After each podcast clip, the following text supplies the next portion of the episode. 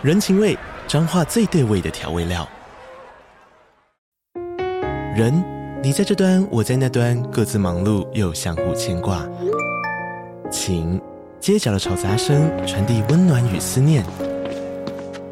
味，是从每一个转角飘出的乡愁。这里是彰化县政府 p o c k t 节目《彰化早咖》，我是主持人内克。从彰化大小事各具特色到旅游攻略，透过轻松有趣的访谈，带着大家走进最在地的早咖。准备好了吗？彰化的故事，我们说给你听。以上为彰化县政府广告。一九九三年十二月二十四日，星期五，这一天是平安夜，也是孩子们一年之中。最期待的节日，但对于当时就读小学二年级的米氏女童来说，却是一个不平安的日子。这一天中午，当国小放学，孩子们与老师互相道别之后，就再也没有人看见明小妹的身影。大家好，我是希尔，欢迎收看本期的重案回顾。今天这一集，就让我为大家介绍内湖明小妹命案。一九九三年十二月二十四日中午，台北市内湖区碧湖国小钟声响起，孩童们兴高采烈走出校门，准备回家与家人们迎接圣诞节的周末。但一直到傍晚六点，明小妹的家人始终等不到女儿归来。原以为明小妹只是到同学家玩，但过去再怎么贪玩，也都会在晚餐时间前准时回家。心急的父母打电话到同学家确认，却得知。明小妹根本没有到同学家去，父母们当场就慌了，立刻打电话报警，向警方通报女儿失踪的消息。而这一晚，一直到深夜，明小妹都没有回家。明小妹失踪后的几天，家人们每天都过得十分煎熬，时时刻刻都在等待着警方的最新消息，但另一方面又担心传来不幸的噩耗。终于，在一周之后，案情有了新的进展。内湖分局刑事组接获了民众的报案，在距离碧湖国小仅五百公尺的警察公墓里，有一个书包挂在树上，且课本散落一地，而课本封面上的姓氏姓闵。由于这个姓氏十分特别，警方认为这很有可能就是明小妹的书包，便立刻赶到现场调查。果然，这个书包正是失踪的明小妹所有。但明小妹人呢？警方立刻在公墓的周边。展开了地毯式的搜索，但找寻了一整个下午，始终没有找到明小妹的踪迹。这时，带队的组长灵机一动，去附近买了一包香，并向四面八方祭拜，希望在此安详警察前辈们可以协助找到明小妹。说也神奇，祭拜完不久后，其中一名警员就在远处一个破旧的空屋内找到了明小妹。明小妹就躺在空屋内的浴缸，被棉被包裹着。头部被重物挤出了一个大洞，身体有多处的伤痕，已然没有了气息。这一天是十二月三十一日，听闻女儿噩耗的明小妹一家人，在这一年的最后一天被重重的打击。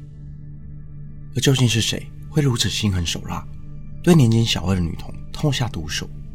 由于那栋屋子早已残破不堪，无法采集任何指纹，且警察公墓周遭全是荒郊野外，十分的荒凉。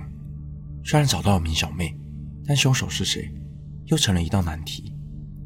接连的几天，警方一次次往返警察公墓，试图在附近找出破案的线索。而警方注意到一名遛狗的妇人，每天中午都会经过此处，便上前询问妇人是否有看见明小妹最后的身影。他回想几天前，确实看到一个身材高大且衣着破旧的男性，带着一位小女孩在此处徘徊。听到衣着破旧这个线索，警方立刻联想到警察公墓旁的金融路上，那里正是有大量流浪汉出入的地方。由于当时内湖分局有将附近的治安人口进行建档，警方随即将妇人带回至警局，指认档案中的照片。当档案翻到第三页时，夫人斩钉截铁指出，就是照片中的这个人。这名男子名叫曹阿明，因为患有严重的白内障。眼睛虹膜特别的小，且眼睛突出，远看就像是用一双白色的眼睛。这个特征令妇人印象深刻。当天，警方就在综合松楼所找到了曹阿明，而被逮捕的曹阿敏不但并未露出慌张的神色，反而坦然地问警方：“你们是为小女孩来的吗？”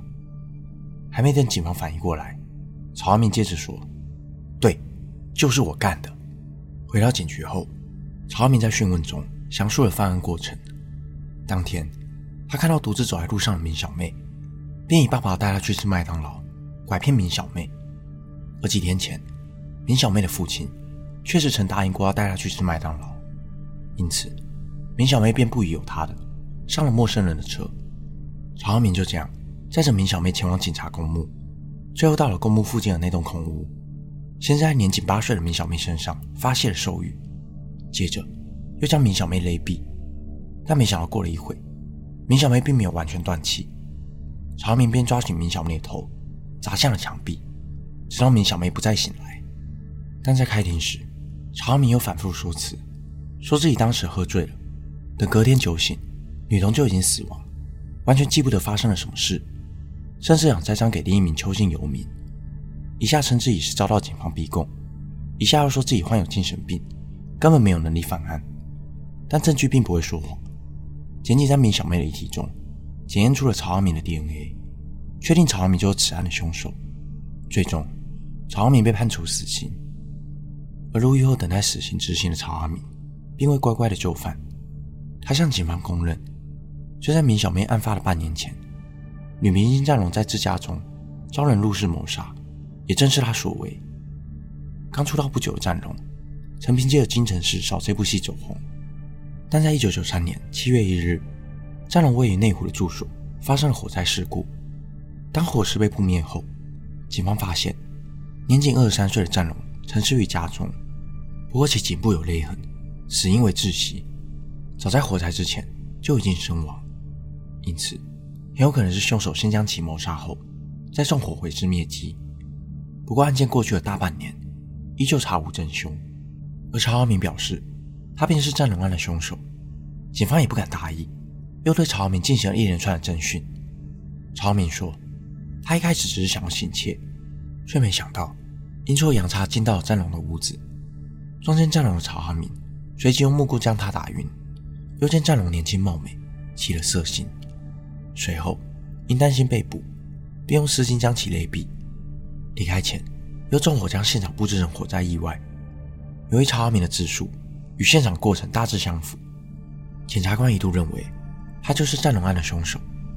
没想到在最后判决时，曹阿明又翻供，说战龙案不是他做的，而除了自白以外。确实没有直接的证据能证明就是曹阿明所为，且经过 DNA 比对，也与曹阿明不符，因此，战龙案中，曹阿明被判无罪。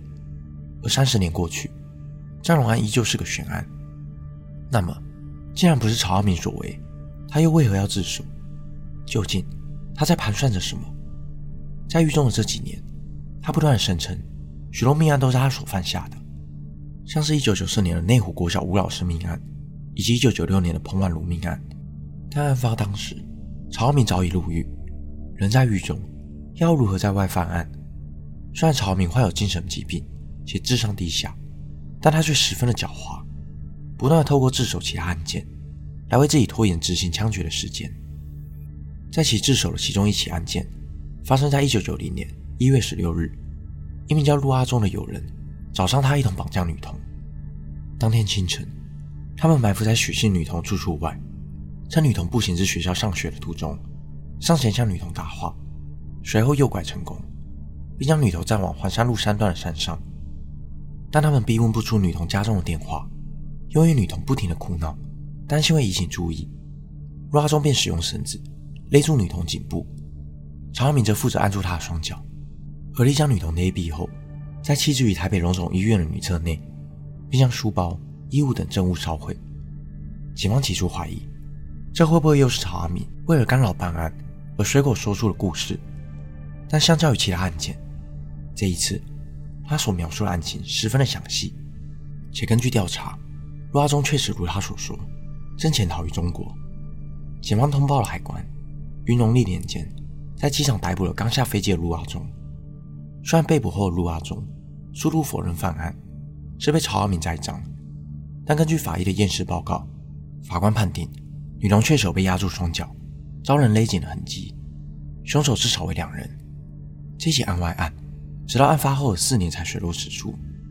陆阿忠因毫无悔意而遭处死刑，于三年后伏法。曹阿明则因为符合自首减刑的条件，在此案被判处无期徒刑。但明小妹案依旧维持了死刑的判决。两千零一年八月二十七日，曹阿明终被执行枪决。身负至少两条人命的他，为自己罪恶的一生付出了生命的代价。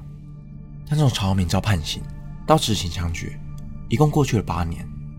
曹浩明过去究竟犯下了多少案子？在这段时间，一直困扰着警方，甚至在起伏法后，还在遗书中表示自己还犯下了其他四起命案，被害人就埋藏于警察公墓里。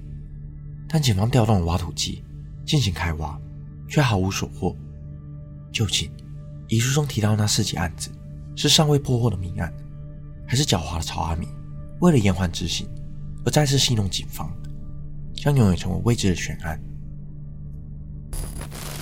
本期内容就到这里，如果你想听我讲更多不同的案件，欢迎在底下留言区告诉我，也可以订阅我的 YouTube 频道，就不会错过每周上传的最新影片。